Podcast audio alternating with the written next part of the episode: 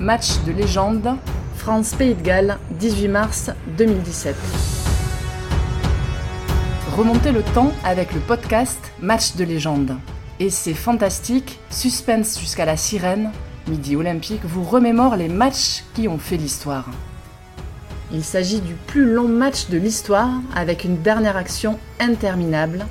Comment en est-on arrivé là? Baptiste Barba, Jérôme Prévost. Le match international le plus long de l'histoire, match de légende revient aujourd'hui sur une rencontre qui a marqué nos mémoires et nos nerfs également. Qui n'a pas lancé de nom d'oiseau envers Wayne Barnes ce jour-là? Retour sur ces 30 dernières minutes de folie, des 30 minutes des plus tendues et des plus ubuesques également. Oui, pourtant il n'y avait pas d'enjeu majeur dans cette rencontre. Pas de trophée, pas de grand chelem. Mais c'est la magie du tournoi qui rend les joueurs orgueilleux à des niveaux inestimables.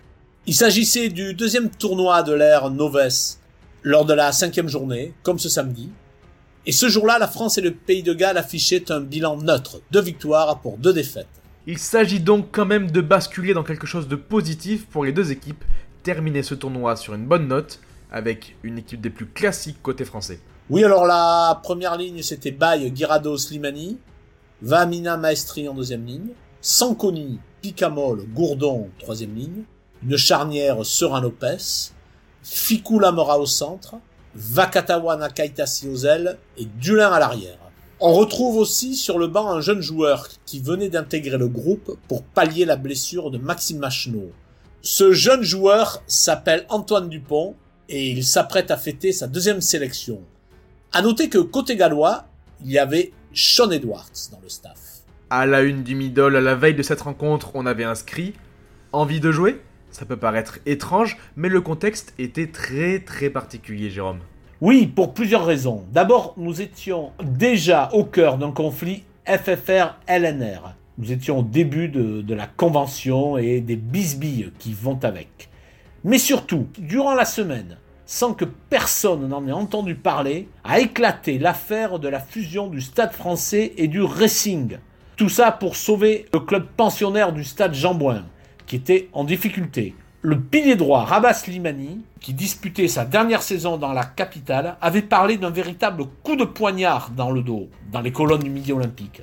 Car les joueurs du Stade français n'appréciaient pas cette information. Place au jeu, dirait Julien Lepers, la France entame tambour battant. Les Bleus font la première différence avec un essai dès la sixième minute de Rémi Lamra. Le petit jeu par-dessus, ça c'est bien fait Fausse parler, l'essai de Lamra Suite à un petit coup de pied par-dessus de Camille Lopez. 7-0, puis 10-0 avant que le Pays de Galles ne se réveille, Kevapiano Vassano, 10-3, 10-6, 19, 10-12, 10-15. Ce match n'était pas dénué d'intérêt, mais au regard de l'histoire, il aurait pu être un match lambda, avec un Pays de Galles qui prend le dessus au jeu des pénalités. Mais en fait, la grande particularité de ce match, ce qui le rend inoubliable, c'est que dans cette rencontre, tout va se passer au-delà de la sirène. 13-15, puis 13-18, un essai d'écart à 10 minutes de la sirène. 10 minutes de la sirène, oui, mais certainement pas de la fin du match. À la 77e minute, la France entre dans les 22 mètres gallois grâce à l'intenable Antoine Dupont, déjà virevoltant. Dupont arrive rapidement, fait les bordures. Elle va y rester pendant une demi Il n'est pas tenu, il se remet sur ses appuis, Antoine Dupont, et on a progressé, mais là il faut venir libérer ce ballon. 78e minute, et déjà la France progresse jusque dans les 5 mètres. C'est la bonne séquence bleue, il faut concrétiser, il faut aller... Et obtient une pénalité à un mètre de l'embut. Allez On y est presque là, avec Kamisha. Intervention de Monsieur Barnes. Trois points ne suffisent pas, on choisit la mêlée. En difficulté ce jour-là dans cet exercice, Winnie Antonio est encouragé par tout le pack bleu, et notamment Damien Chouli, qui vient front contre front motiver le Rochelet. Et le Stade de France est debout. Ambiance incandescente sur cette mêlée à 5 mètres. Nouvelle intervention de Monsieur Barnes. Il va falloir sévir peut-être.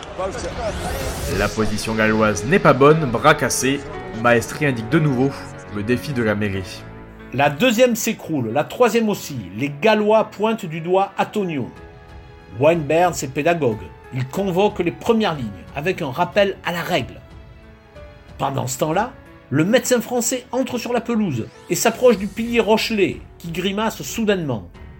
Il semble se plaindre du dos, même s'il se tient le bras. Après la rencontre, il expliquera avoir eu la tête qui tourne. Un échange bref entre les deux hommes, et il se dirige vers la sortie, quand Rabat Slimani traverse déjà le terrain à grandes enjambées pour prendre sa place. Ni vu ni connu, le Parisien, qui n'avait pas la tête à ça avant le coup d'envoi, revient sur la pelouse. On rappelle qu'il excelle dans cet exercice de la mêlée. À ce moment-là, le match bascule dans une autre dimension. Le commentateur anglais de la BBC d'ailleurs s'amuse de cette fabuleuse coïncidence. Le médecin français est convoqué par Wayne Barnes, du jamais vu, il doit s'expliquer. Il lui demande s'il est bien sûr que le joueur doit sortir sur commotion. Côté bleu, on reste impassible. En face, côté gallois, on peste. On repart pour une quatrième mêlée. Un effet Slimani Monsieur Barnes, il est venu surveiller ce côté. L'effort est fait par l'équipe de France. Un ballon dans les pieds de Louis Le Pays de Galles recule cette fois-ci, mais reste en place, le dos à plat. Le ballon finit par sortir. La France pilonne encore et encore. Elle s'entasse sur la ligne. Le pilier gallois Samson Lee est obligé de faire faute. Il a du soutien avec Kamisha qui franchit la ligne. On est sur un avantage. Louis Picamol. Ah, il est retourné. Pénalité carton jaune. Évidemment, Maestri insiste et reprend la mêlée. Le pilier Samson Lee quitte la pelouse, donc, normalement pour celui qui l'avait remplacé, Thomas Francis. Et pourtant, Wayne Barnes s'interroge. Alors, monsieur Barnes, ah, il a du boulot en fin de match parce que le pilier gallois peut-il revenir en jeu? N'est-il pas sorti sur blessure? L'arbitre quitte la pelouse pour s'en assurer auprès des officiels. Pas de réponse. Le jeu reprend dans la stupeur. Pourtant, le joueur était bien sorti touché à l'épaule. Pendant ce temps-là, Thomas Francis et Samson Lee travaillent à deux la mêlée pour réchauffer le pilier. Il revient alors sur le terrain, comme si de rien n'était. Cinquième mêlée consécutive. Les joueurs sont en place. Mais Wayne Barnes se rend compte de la duperie. Le Pays de Galles vient de faire entrer un joueur en remplacement d'un carton jaune. Ils sont 15 sur la pelouse. Il arrête de nouveau le jeu et Liach Penny quitte le terrain, ni vu ni connu. 4 minutes viennent de s'écouler au chronomètre. Il n'en reste plus que 6 d'infériorité numérique pour les Gallois. Mais il faut dire euh, qu'une fois la sirène passée, euh, le chronomètre en principe n'a plus vraiment d'intérêt. Le carton jaune ne devrait pas revenir en jeu. Ça y est, la cinquième mêlée se dispute. Le 15 du poireau pousse trop tôt. Nouvelle pénalité, nouvelle mêlée. Celle-ci s'écroule trois fois. Monsieur Barnes, là, il y a une décision à prendre. La dernière tourne. Louis Picamol est à bout de nerfs. Il joue rapidement la pénalité et charge tout droit. Joué rapidement par Louis Picamol. Il en avait marre, Louis Picamol, de disputer des mêlées. Stoppé sur la ligne de manière illicite. Nouvel avantage. Les Français écartent enfin. Qui va libérer, cette balle Sur les extérieurs, il y a un surnombre à jouer. Pascal Mais en avant, Nana Kaitasi. Nouvelle pénalité. C'est interminable. On atteint la 90e minute. C'est déjà du délire. On revient à l'avantage. Nouvelle pénalité. Et Maestri reste impassible. Mêlé. La France à 15 contre 14 à la balle de match. Et Monsieur Barnes qui n'arrive pas à trancher. Huitième mêlée, hein. Celle-ci se joue. Elle est stable. Allez. Oula, on est bien placé, on est bien placé. Il faut jouer. Use it s'exclame Wayne Barnes. Nakaitasi est lancé plein axe et plein fer. Il est pris haut. Avantage. Encore un jeu gratuit pour les Bleus. Enfin, on va prendre des risques. Il faut le jouer sur le renversement. Pendant une minute, les Français vont se heurter à un mur. Il faut reconnaître que même s'ils sont beaucoup pénalisés, les Gallois sont admirables de courage en défense. Et côté bleu, on tombe énormément les ballons. Pas d'avantage, Wayne Barnes revient à la pénalité. Il convoque le capitaine gallois Sam Warburton pour parler de discipline. George North en profite pour venir lui montrer une morsure au bras. Le juge ne veut rien entendre.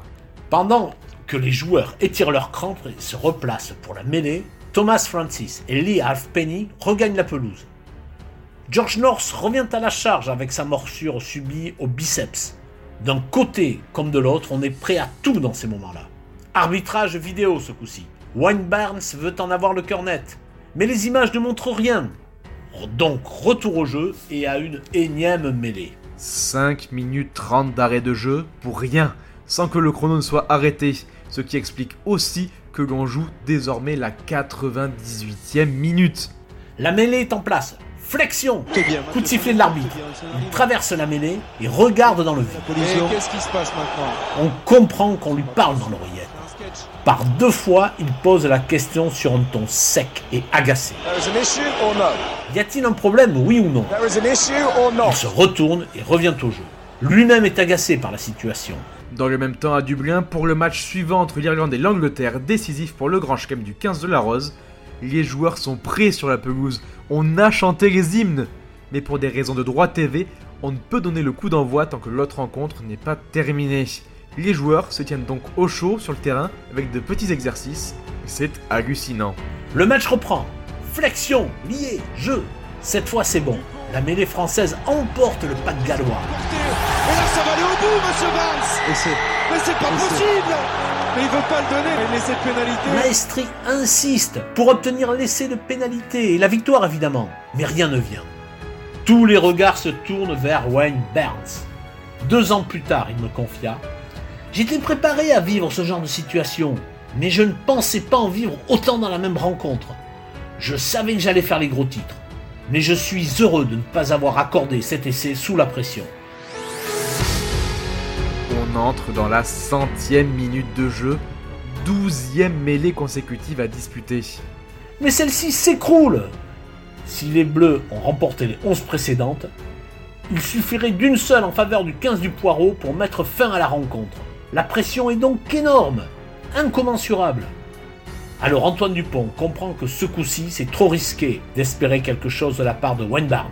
Il ramasse le ballon et part au ras. Allez, faute costaud, les enfants. Charge de Chouli, stoppé sur la ligne. Il y a un soutien là de Chouli qui est un petit peu seul. Charge de Picamol, qui recule de bon mètre. Louis Picamol, ne pas s'isoler des soutiens.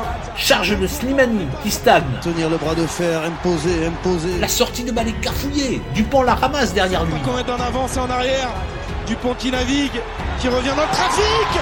Allez, Il échappe à trois joueurs avant d'être repris devant la ligne. Chat. Allez, main sur ce ballon.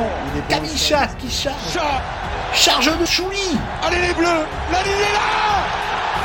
On sent que cette décision est vraiment lourde pour le juge. Il fait trois pas de côté, s'écarte du ruck avant de prendre sa décision. Il faut prendre une décision Et c'est français À la centième minute C'est du délire Et la transformation à suivre pour gagner ce match fou Mais quelle issue incroyable pour cette rencontre. Qui aurait imaginé un scénario pareil? Évidemment, Camille Lopez transforme en face des perches. 20-18 pour la France. Il scelle la rencontre et offre la victoire aux Bleus. La France termine troisième du tournoi, mais on se souviendra aussi de ce match parce qu'il fut le dernier de Guinoves dans le tournoi à la tête des Bleus. Il se fera virer par Bernard Laporte en fin d'année.